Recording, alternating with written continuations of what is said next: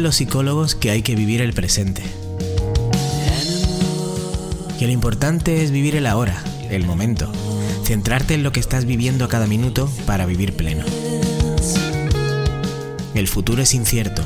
El futuro es incierto. El futuro no está escrito, solo el hombre puede escribirlo. Pero, ¿qué pasaría si esas manos que escriben el futuro se van haciendo cada vez más viejas? Las arrugas son palpables y el pulso ya no es el mismo. Y ya no hay nadie a quien cederle el derecho de poder escribir en las páginas en blanco de un futuro que se arruga al tiempo que las manos que lo escriben. Según se apagaba el sonido de los parques, surgía la desesperación. Es muy raro lo que pasa en un mundo sin voces de niños.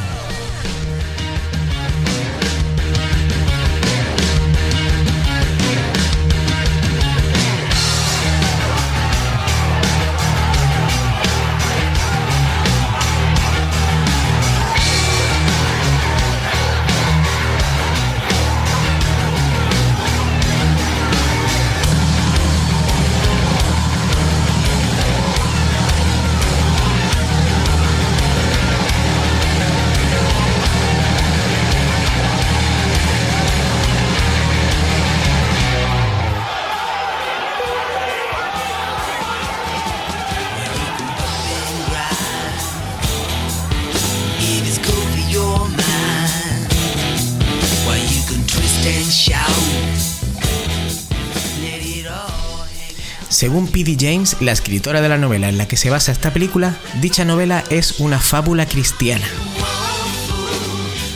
La simbología y las alusiones a la Biblia y a los fundamentos del credo cristiano, como os contaré más adelante, son muchas, pero esto no es más que un subtexto entre otros muchos que aparecen en una cinta llena de capas, inteligente, cruda, pero que no deja de estar desgraciadamente de actualidad.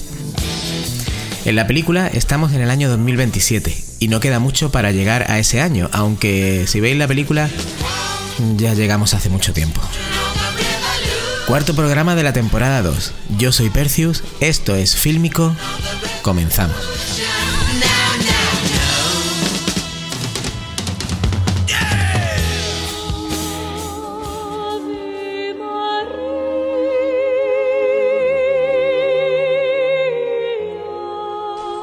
Tres de mis pacientes abortaron en una semana. Las madres estaban en el quinto y sexto mes. Logramos salvar a dos de los pobres bebés. A la semana siguiente, cinco abortos más. Hijo de los Hombres fue estrenada el 25 de diciembre de 2006. Pero bueno, vamos a ver. ¿A quién se le ocurren esas cosas? En esas fechas tan señaladas, a todo el mundo le apetece ir al cine a ver películas navideñas o de fantasía, películas familiares y este tipo de cosas. ¿Quién es el que decide estrenar una película tan desesperanzadora, cruda y apocalíptica en esas fechas? Después se quejarían todos de que semejante obra maestra pasara tan sin pena ni gloria por las carteleras. Ay, si es que nos merecemos el apocalipsis.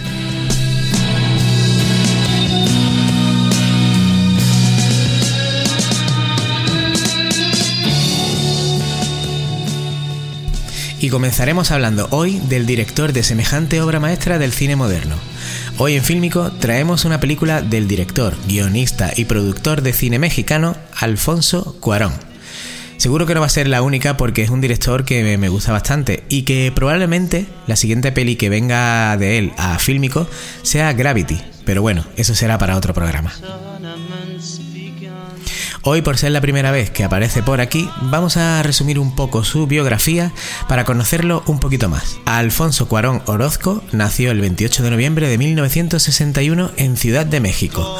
Hijo de Cristina Orozco y Alfredo Cuarón, físico nuclear que llegó a trabajar para la Agencia Internacional de Energía Atómica, se inició en el mundo del cine a los 12 años, cuando sus padres le regalaron por su cumpleaños una cámara cuantísimos directores famosos y que nos gustan han empezado a dirigir en el día de su cumpleaños. Estudió en su juventud en la Universidad Nacional Autónoma de México Filosofía y Cinematografía. Allí conoció al director Carlos Markovic y al director de fotografía Emmanuel Lubezki.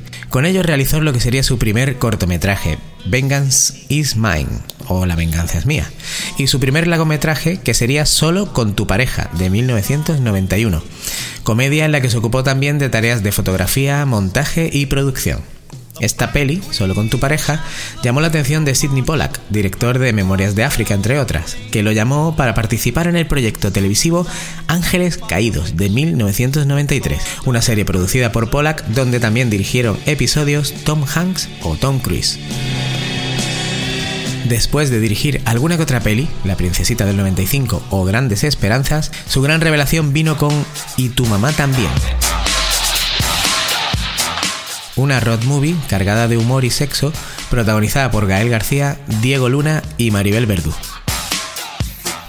Pelotazo internacional por el que recibieron él y su hermano Carlos nominación en los Oscar a Mejor Guión por esta peli, y donde ya se dejan ver algunos de los elementos característicos en la filmografía del director mexicano, como por ejemplo que haya cosas que pasen en un primer plano pero que haya mucha información que va pasando en un segundo plano de la peli. Pero bueno, todas esas cosas las veremos un poquito más adelante. Después de aquí hizo la que para mí es la mejor peli de la saga de Harry Potter, El prisionero de Azkaban, en 2004. Y dos años más tarde hizo la peli que traemos hoy, Hijos de los Hombres. Una joyita, una proeza narrativa y técnicamente impecable, con unos planos secuencias dignos de estudios en toda la Academia de Cine. Siete años después de esta Hijo de los Hombres, rodó una de mis películas con temática espacial favorita. Otra maravilla, al menos para mí, Gravity.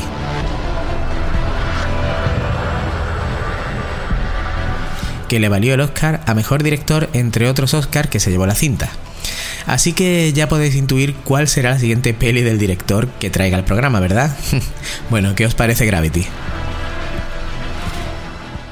En el 2008 estrenó Roma, su última película de momento, y la cual aún yo no he visto y ya estoy tardando, la verdad. Si la habéis visto vosotros podéis comentarme qué os ha parecido. Así que bueno, esto a grosso modo es la biografía de este gran director mexicano, uno de los nombres que junto a Guillermo del Toro y a Alejandro González Iñárritu han conquistado Hollywood desde su México natal. Y ahora vamos a contaros un poco cómo surgió esta idea de Hijos de los Hombres.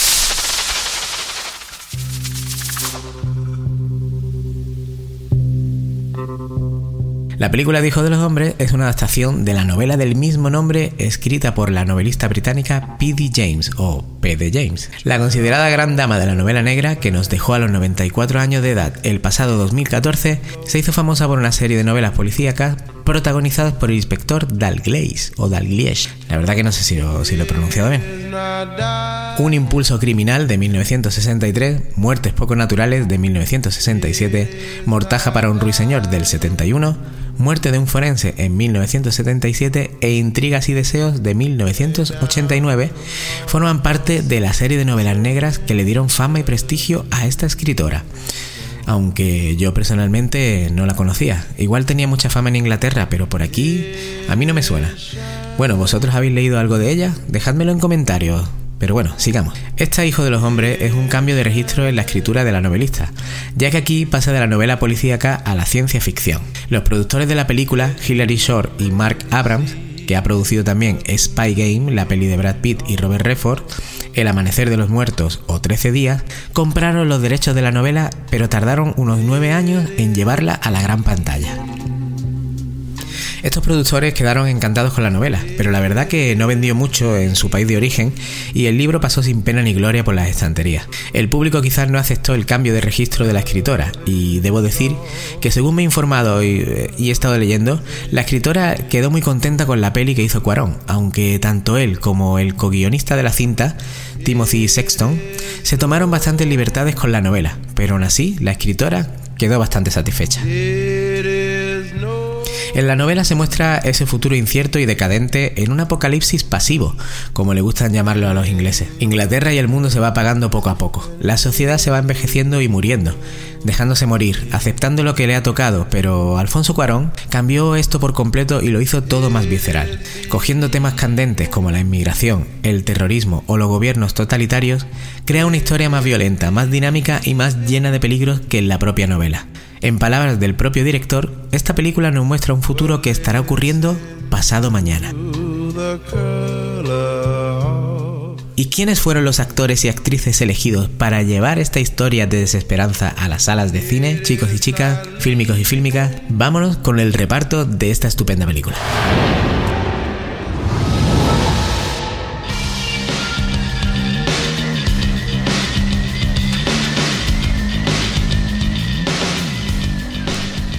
Y vamos a comenzar con el protagonista principal de la película, con Cliff Owen, en el papel de Theo Faron, un personaje que podría representarnos a cualquiera de nosotros, una persona ordinaria en una misión extraordinaria. Me desperté hecho polvo, fui a trabajar y seguí hecho polvo. Eso se llama resaca, amigo. Un personaje que simplemente se levanta para sobrevivir un día más. Un trabajo aburrido, viendo cómo todo se desmorona a su alrededor, apático, borracho y con toda la esperanza perdida. Pero ¿qué le ha pasado a este actor que durante unos años estaba tan de moda en Hollywood? Después de trabajar con Julia Roberts, Natalie Portman y Jude Law en Closer, la película que le valió una nominación a los Oscars, su carrera se fue viniendo abajo. Lo más nuevo que se conoce de él es la serie para Netflix Impeachment American Crime History, o El caso Levinsky, o el rollete más famoso de la época de Bill Clinton. Años antes de hacer esta, esta serie e interpretar a Bill Clinton, este actor apareció en otras pelis como El caso Bourne, Plan Oculto, Los Últimos Caballeros o la nombrada llamada Closer.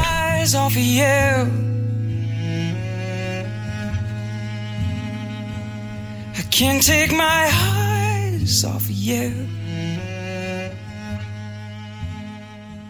Y como compañera de fatigas en esta cinta que mezcla el thriller con la ciencia ficción, otra actriz que también parece que no está tan activa como antes, Julianne Moore en el papel de Julia. La actriz estadounidense es una de las pocas actrices que puede presumir de haber ganado los cuatro premios más importantes de la industria cinematográfica: Oscar, Globo de Oro, BAFTA y Premio del Sindicato de Actores. Después de aquello dejamos de poner bombas y empezamos a hablar con la gente. Y nos apoyan, tío, los ingleses también.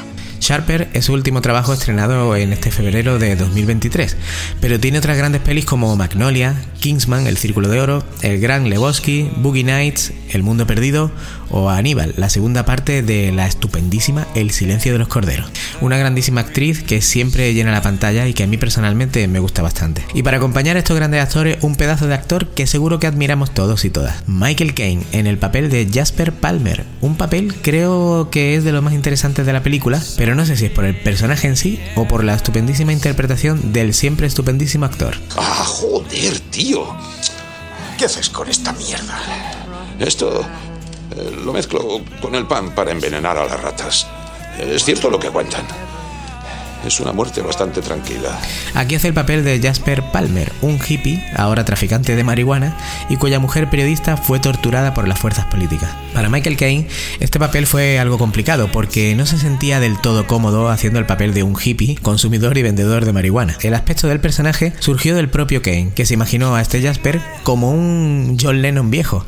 Así que esa fue la idea que propuso para este personaje a los productores de la cinta y al director, con el que la verdad te puedes encariñar fácilmente fácilmente con este personaje y le da esos toques de cierto humor a esta historia gris y triste. Grandes pelis de Michael Caine hay muchísimas, pero voy a nombrar solo algunas. La trilogía de Batman de Christopher Nolan, Origen, Interestelar, El truco final. Vaya, parece que a Nolan le gusta trabajar con él, o quizás al revés. la norma de la Casa de la Sidra o El Americano Impasible, por decir algunas de sus obras, pero bueno, tiene una filmografía muy extensa y, y muy brillante. La verdad que me gusta mucho ver a Michael Caine interpretando a Jasper porque es muy distinto a como lo vemos siempre. Siempre va muy engalanado, peinado, muy inglés todo. Y aquí es muy opuesto a lo típico que vemos de este magnífico actor en la mayoría de su filmografía. A ver si este nombre lo pronuncio bien. Claire Hope Ashity es la actriz que interpreta aquí el personaje fundamental en la trama. Actriz británica que ha aparecido también en Doctor Who, Master of None, la serie de Netflix, o Amenazados en la Red junto a Prince Brosnan. Ostras, y este nombre que viene ahora sí que es difícil de pronunciar. Venga, lo voy a intentar, ¿vale? Shaiwetel Ejiofor. Madre mía, me ha costado, me han entrado hasta sudores. Este actor y director británico estuvo nominado a los Oscars por su interpretación en 12 años de esclavitud. En esta peli que nos ocupa hace el papel de un miembro de los peces que busca el alzamiento contra el gobierno y que ha aparecido en estas otras pelis. Doctor Extraño, la primera y la segunda parte, La vieja guardia de producción de Netflix, Maléfica, American Gangster o 2012. Chariel Hunan es otro actor conocido que también aparece en esta historia. Aunque por el nombre no lo conozcáis, seguro que os suena porque este actor británico ha participado en Cold Mountain, Pacific Ring, La Cumbre Escarlata, pero si digo la serie Vikingos e Hijos de la Anarquía, ya sonará más este actor. Y por último, interpretando a Miriam, tenemos a la actriz galesa, nacida en Alemania, Pam Ferris, una activista que defiende a capa y espada aquí, y es el personaje con el que tengo algún que otro problema en esta película. Es un personaje muy importante y tiene una charla con CEO bastante chula donde explica muchas cosas. Pero no sé si es por la estética que eligieron para el personaje, con esos pelos como rasta, que no le pega nada y que me sacan mucho de su actuación, o la actuación en sí de ella. Hay algo que no me convence del todo en cómo está escrito o interpretado este personaje. Apagaba el sonido de los parques, surgía la desesperación. Es muy raro lo que pasa en un mundo sin voces de niños. Pan Ferry ha actuado también en Tolkien, Holmes and Watson, ojito a esta peli, que la vi unas navidades y mira que absurda, pero me lo pasé teta con ella, así que apuntadla, ¿eh? Holmes and Watson de Will Ferrell. Bueno, ¿por dónde iba? Ah, vale, otras pelis de Pan Ferris que son Harry Potter y El prisionero de Azkaban, también de Alfonso Cuarón, o Matilda. Y hasta aquí los papeles más relevantes de, la cinta. El 20 de octubre de 2006 llegó a nuestras carteleras Hijos de los Hombres, dirigida por Alfonso Cuarón. Pero, ¿qué otras pelis había en cartelera en ese año 2006?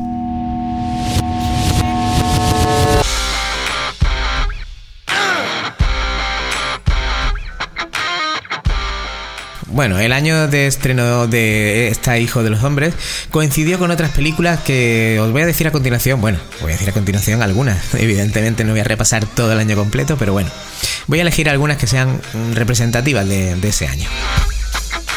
Y en ese 2006 eh, se estrenaron películas como Casino Royale, la primera peli de por aquel entonces James Bond Daniel Craig, y que a día de hoy se está rumoreando mucho de que Christopher Nolan pudiera ser el nuevo encargado de las nuevas pelis de James Bond. ¿Qué os parecería esta noticia? ¿El gran Nolan dirigiendo pelis de Bond? Mm, dejadme en comentarios qué os parece esto. Pero sigamos con la carterera del 2006. Otras pelis estrenadas fueron Superman Returns, Misión Imposible 3, Noche en el Museo, Cars, la peli de Pixar, El Código da Vinci o la vencedora de ese año. La más taquillera del 2006 que fue, atención, Piratas del Caribe, El cofre del hombre muerto. Vaya, vaya.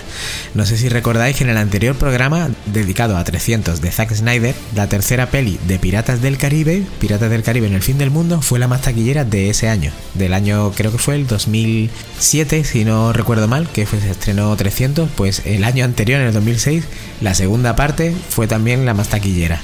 Piratas del Caribe la verdad que, que empezó arrasando. En concreto, la segunda parte, de esta segunda parte de Piratas del Caribe, el cofre del hombre muerto, que para mí es la mejor parte, la que más me gusta de todas, hizo una taquilla mundial de 1.066 millones de dólares en todo el mundo, que con un presupuesto de 255, pues fue la mar de rentable. ¿Pilláis el mal chiste? Nuestra Hijo de los Hombres solo hizo 71 millones de dólares. Poquito, la verdad. Como os decía, hoy he comentado por el principio, fue una película que pasó un poco sin pena ni gloria. Pero como dije en la intro, no sé, la decisión de la fecha de, estreno de la película yo creo que no le vino nada bien. Igual si lo hubieran estrenado en otro mes, dentro de ese año, eh, esta película hubiera resultado más, más atractiva para el público. Fue una peli que pasó muy, desapercibida y que hoy al traerla al programa igual se convierte en el programa con menos visitas, pero qué narices. Creo que es una gran peli de un gran director y que se merece muchísimo más reconocimiento. Aunque bueno, deciros que aunque pasara sin pena ni gloria, esta peli tuvo tres nominaciones en los Oscars. Mejor guion, mejor montaje y mejor fotografía. Ojito, ¿eh? Así que sin miedo, vamos a ello. Vamos a contaros de qué va esta peli que se mueve entre el thriller y la ciencia ficción. Año 2027. El ser humano afronta su posible extinción. La humanidad ha perdido la capacidad de procrear y el mundo se estremece ante la noticia de la muerte de la persona más joven de la Tierra que tenía 18 años. Cuando de pronto el caos irrumpe. Theo, un desilusionado ex activista radical convertido a burócrata, es contratado por Julian para ser el protector de la persona más buscada sobre la faz de la Tierra.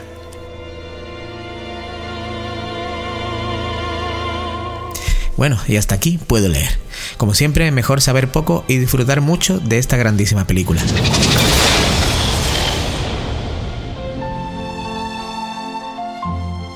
Casi al principio del programa os comenté que esta película tenía ciertas similitudes con la Biblia.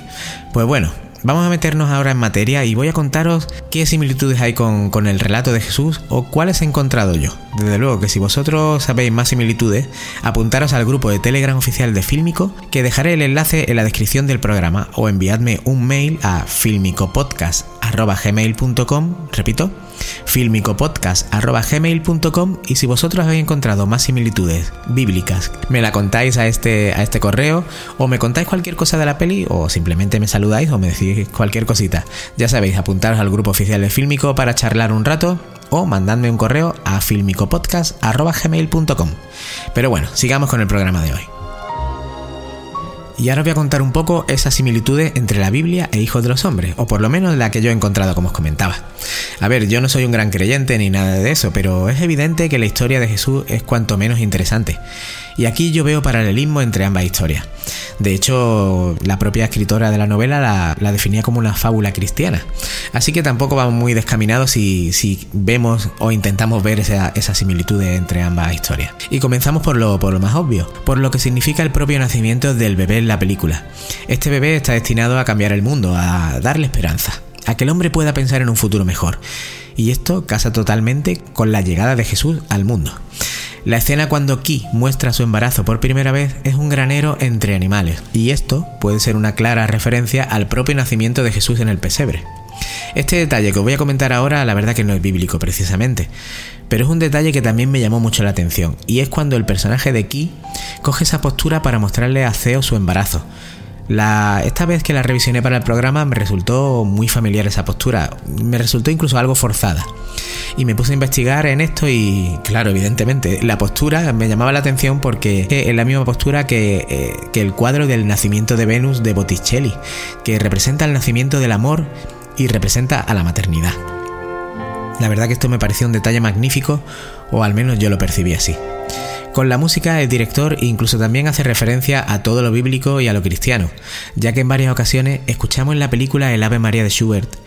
Y bueno, yo creo que aquí está clara la referencia, ¿verdad? Incluso el personaje de Theo, interpretado por Cliff Owen, se convierte en una especie de mártir como Jesucristo. Este personaje, Theo, emprende un viaje hacia la fe. Comienza con la fe perdida en la humanidad y acaba aceptando y ayudar aquí, recuperando poco a poco dicha fe y entregando su vida por la causa, igual que Jesús dio su vida por los hombres. Incluso hay un momento en el que sigue la acción en zapatillas, como Jesús, llamadme loco, pero este detalle de la zapatilla me hizo pensar también un poco. Y otra referencia bíblica podría ser Moisés. Al igual que Moisés, que abre las aguas del Mar Rojo para que el pueblo judío pueda escapar de Egipto, los personajes de Ki y Zeo en una, en una de las escenas del final se abren camino a través de toda la batalla encarnizada entre fugitivos, los peces y el gobierno británico, en uno de los pocos momentos de calma de la película. Y a mí esto me recordó también a la escena de, Moisés cuando abre la agua. Quizá mi mente solo pensaba en escenas bíblicas, pero, pero yo veo mucho, mucho simbolismo en la película de, de Alfonso Cuarón. Y la verdad que habrá más detalles que unen esta historia con la Biblia o con el pensamiento cristiano, pero yo he encontrado nada, esto nada más. Así que bueno, dejando esta parte de que quería comentaros que me parece muy interesante. Ahora sí, vámonos a la fase de rodaje.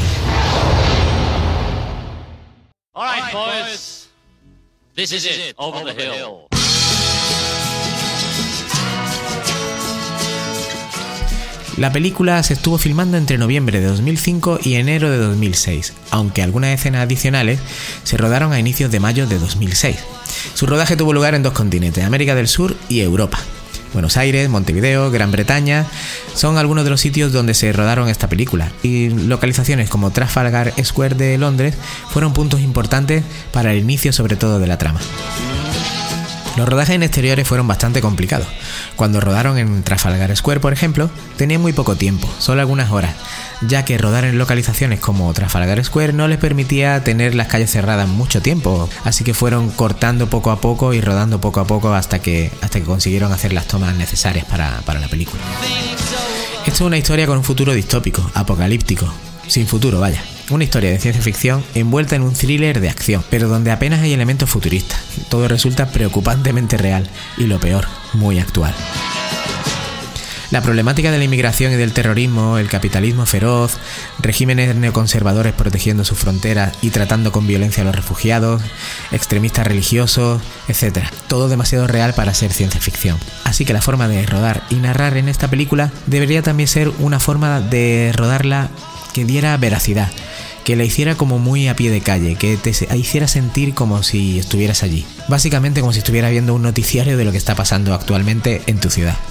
Así que por eso Alfonso Cuarón decidió rodar con muchos planos secuencia, que hubiera muy pocos cortes en la película, casi con tono de documental.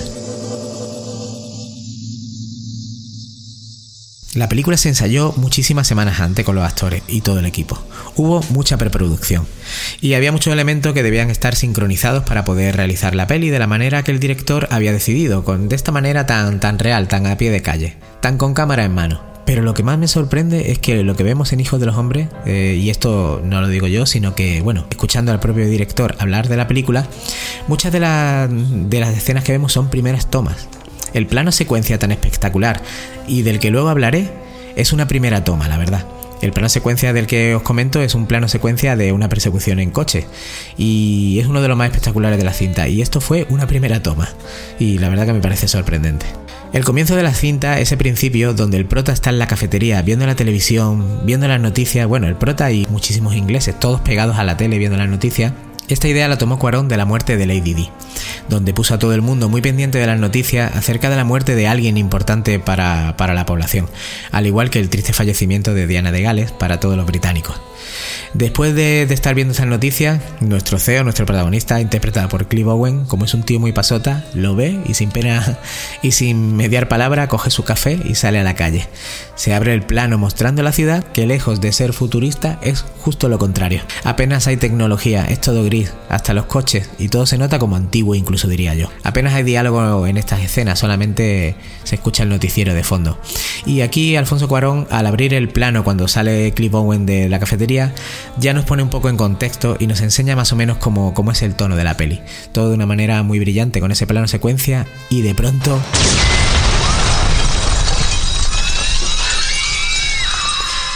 todo explota. Toda esa secuencia fue tremendamente difícil de rodar. En palabras del director fue de las más complicadas. Y la verdad que no lo parece, sobre todo comparándola con las que vienen más adelante. Pero esta en concreto fue muy difícil porque bueno, tiene muchos figurantes, hay mucho tráfico, gente andando, todo está muy vivo y debe estar muy coreografiado. Además hay una explosión y debe grabarse un estado de caos pero controlado al mismo tiempo para que en pantalla no quede mal. Y los coches, que era lo que más quebraderos de cabeza le dio al equipo, debían aparecer en el plano en un momento justo y esto debe estar muy sincronizado. Un arranque de la peli espectacular a mi modo de ver.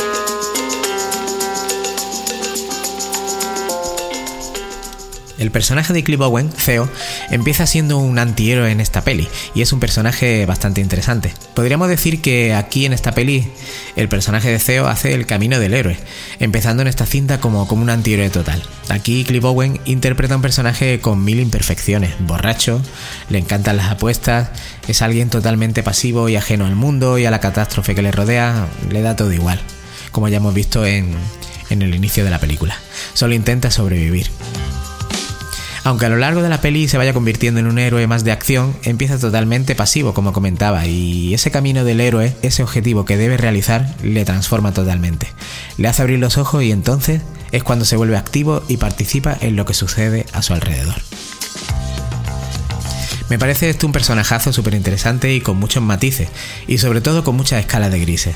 Estos personajes tan distintos quizás a los que Hollywood hace ahora me parecen estupendos, pero bueno, esta es una opinión muy personal con la que evidentemente no tenéis por qué estar de acuerdo. ¿O sí? Bueno, venga, como siempre os digo, dejadme vuestros comentarios y mientras sigamos con el programa. Jim Clay, diseñador de producción de la película, alaba mucho el concepto y la decisión de Alfonso Cuarón de cómo rodar la película, y de cómo Cuarón, aun tratándose de una película futurista, entre comillas, quería mostrarla como un anti-Blade Runner estéticamente, ya que quería alejarse de todo ese diseño de producción futurista, de neones, de luces llamativas, aquí todo tenía que ser gris, aquí todo tenía que ser desaliñado, aquí todo tenía que ser sucio, y triste, y hecho polvo. y bueno, tiene todo el sentido, porque ya no nacen niños, ya no va a haber futuro. Así que ¿para qué invertir en mejorar ciudades? ¿Para qué invertir en tecnología? ¿Para qué seguir investigando? Ya no tiene nada sentido. Jim Clay es un experimentado diseñador de producción que ha trabajado, por ejemplo, en los decorados de Love Actually, Muerte en el Nilo, Asesinato en el Orient Express o la estupenda peli de Sigourney Weaver, Copycat Y él, Jim Clay, asegura que trabajar en esta cinta con ese tono casi de documental, donde se rueda con muy pocos cortes, con cámara en mano, le da un tono muy real a todo. Y personalmente, como ya he comentado, estoy totalmente de acuerdo. Parece que realmente es algo que pasó en ese futuro 2027, y quién sabe si no pasa algo similar. En la cinta la verdad que no te cuentan el origen de esta infertilidad que ha asolado al, al mundo y al planeta. Pero hablando con uno de nuestros amigos del grupo de Telegram, me comentó algo muy interesante. Me comentó que el origen podría haber sido la ingente cantidad de pastillas, de medicamentos y vacunas que usa la población mundial. Y de pronto me estalló la cabeza. Porque ¿no creéis, y después de la pandemia que hemos pasado, ¿no creéis que podría ser esto real?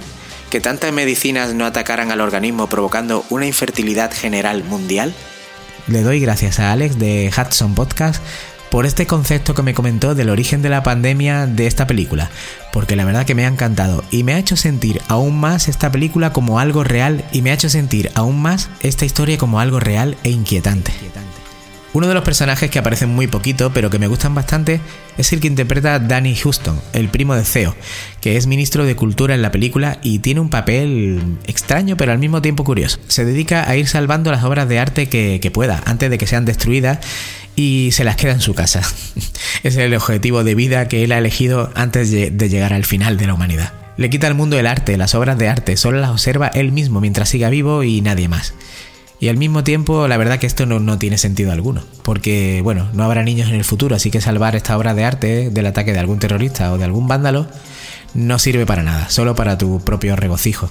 Pero bueno, para él este es el, sentido, el último sentido que le va a dar a su vida. Así que bueno, esto también me parece interesante porque si nos viéramos en esta situación donde sabes que cuando, cuando ya el último hombre viejo se muera, viéndonos en esta situación, ¿qué elegiríamos cada uno como nuestra última forma de vida? Pero bueno, aquí está muy interesante ver cómo cada personaje vive, vive el final de la humanidad de una manera distinta.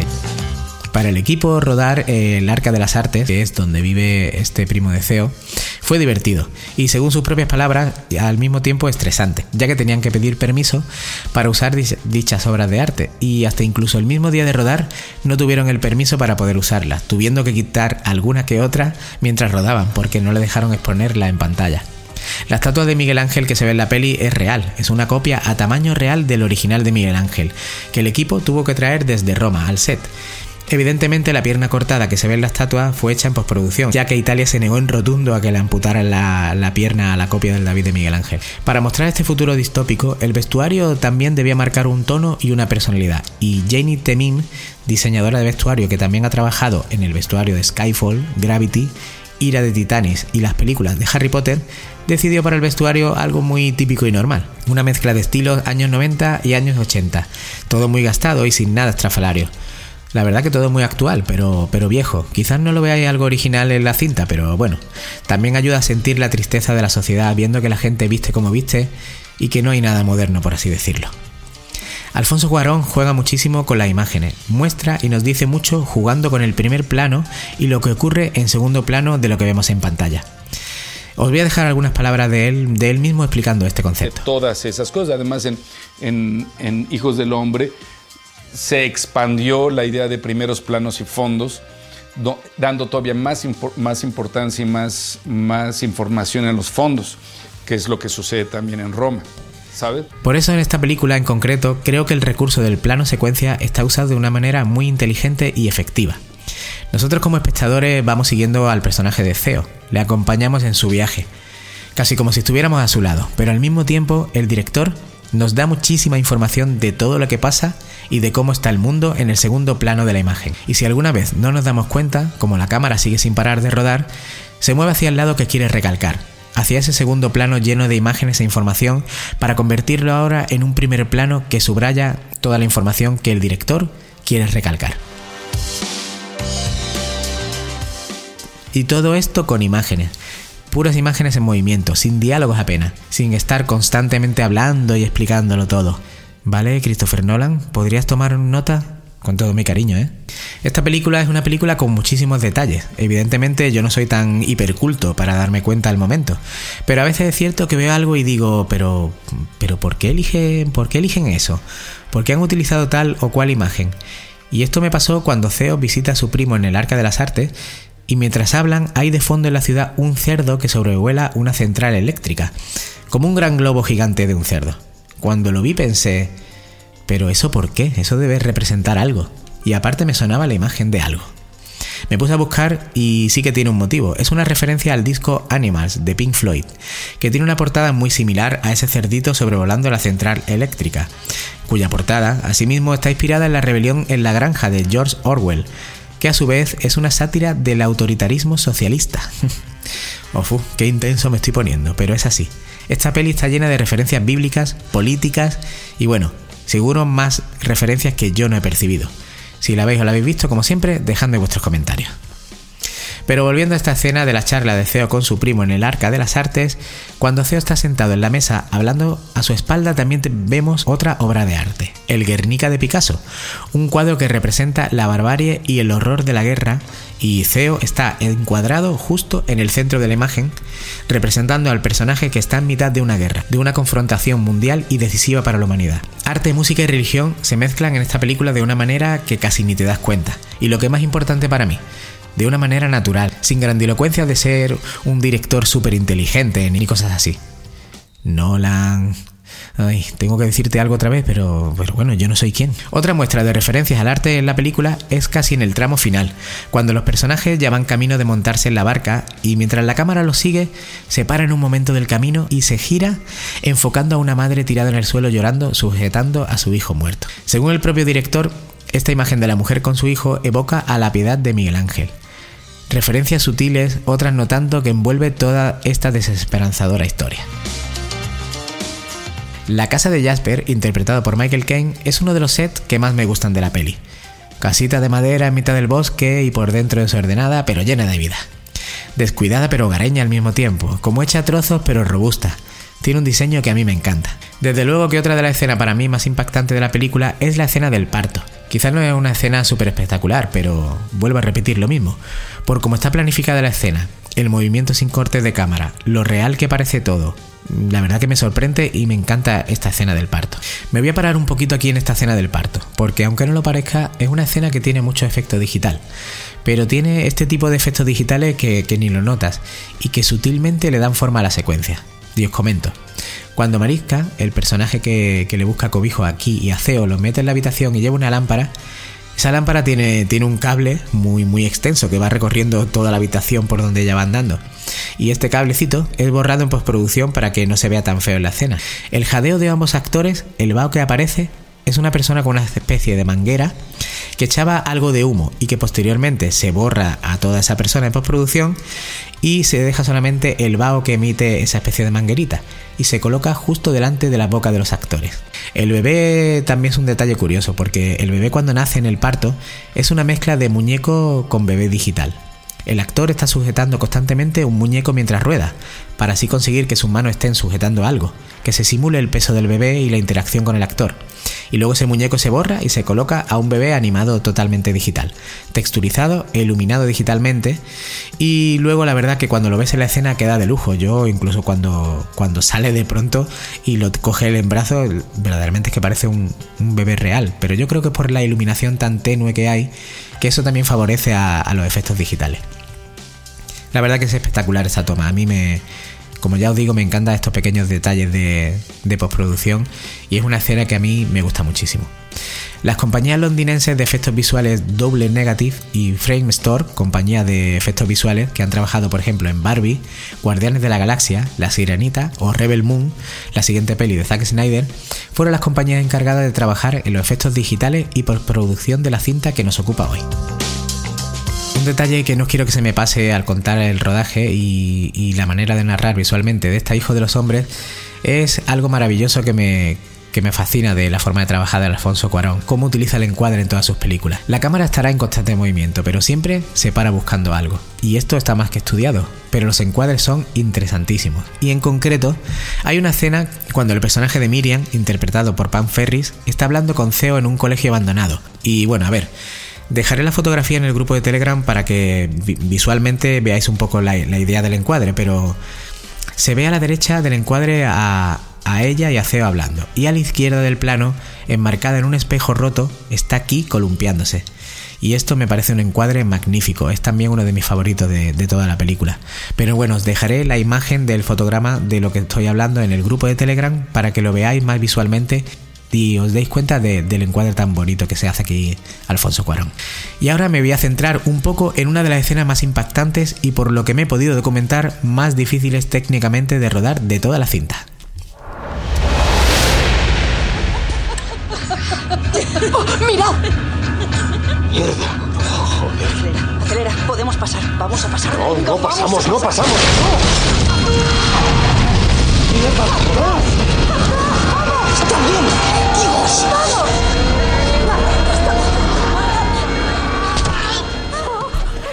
El impactante plano secuencia de la persecución en coche. Alfonso Cuarón y Emanuel Lubezki, director de fotografía que ha trabajado en la fotografía de otras pelis como Gravity, Sleepy Hollow o Birdman, trajeron una especie de máquina, de armazón enorme que cubría el coche de esta impactante escena que les permitiría rodar casi 12 minutos de grabación sin corte alguno. Diseñaron un plan para rodarlo todo con la ayuda del Departamento de Efectos Especiales y con los coordinadores de dobles. Para el interior del coche y con grandes angulares, colocaron un pequeño equipo de cámara donde les permitía rodarlo todo por el propio interior del vehículo. Esto que voy a explicar, esta secuencia y cómo se rodó, es algo difícil de explicar mm, con palabras. Así que los que pertenezcáis al grupo de Telegram tendréis la suerte de poder ver en imágenes todo este rodaje de esta secuencia y os voy a poder mostrar lo que es ese armazón que recubre al, vehículo para que veáis un poco y os hagáis una idea de cómo se rodó este, este plano secuencia tan espectacular. Porque claro, yo lo que voy a comentar un poco, pero, pero con palabras creo que no, que no se, no se aprecia tan bien todo el trabajo de, de esta secuencia. Pero sigamos. ¿Y qué era ese armazón que cubría el coche? Era una estructura extraña, donde el propio director con el director de fotografía y el segundo ayudante se colocaban justo encima del vehículo mientras se rodaba toda la escena. En la parte de abajo estarían los actores dentro del coche, pero los actores tampoco conducirían, sino que justo también debajo del coche en otro saliente, digamos, otra plancha que sale por, por, la parte frontal del coche abajo, hay un coordinador de dobles conduciendo el coche por los actores. Como os digo, es algo difícil de explicar con palabras, pero bueno, os dejaré la fotografía en el grupo de Telegram. Todo se tenía que hacer en una sola toma, así que arranca el coche y allí van todos los actores y el equipo de rodaje encima de ese armazón que comentaba. Y por dentro, la cámara 360 moviéndose sin parar para grabar todo lo que sucede en el interior. Así que el rodaje fue totalmente en tiempo real, con algún que otro truco en edición, claro. Pero bueno, las cosas iban sucediendo alrededor. El coche en llamas que bloquea la carretera, la gente intentando atacarlo desde fuera, todo se rueda en tiempo real, por lo que la cámara del interior no para de grabar, no para de girar, no para de rodar las reacciones de los actores y todo de manera orgánica. Planificación total entre actores, realizador, cámara, dobles de acción, todo coreografiado y al mismo tiempo para que todo parezca real. Un plano secuencia brutal y que os tengo que decir que no es el único sorprendente de la película. Y bueno, después de este escenón, es para mí donde realmente la película se alza y empieza a brillar de forma espectacular hasta el final. Aquí él despierta, el personaje principal Theo despierta y es cuando el antihéroe empieza a pasar a ser un héroe. Para la música de esta Hijo de los Hombres tenemos al compositor John Travener. Exactamente, John Travener compone una pieza de 15 minutos titulada Fragments of a Prayer, muy onírica y religiosa con una solista vocal interpretándola. Esta pieza se usa en la película de manera fragmentada, y aparte de este tema, otros temas que fueron compuestos anteriormente a la película por John Travener también se usan en la banda sonora de esta cinta, como por ejemplo Song of the Angel que compuso en 1994 o la pieza The Lamb de 1985, muy orquestal y muy suave. También en la banda sonora de la película hay otros muchos grupos de, rock como Pink Floyd, como John Lennon, Radiohead, una banda sonora muy, muy interesante la que tiene esta cinta. Y yo ahora mismo voy a dejar un trocito de Fragments of a Prayer para que la disfrutéis.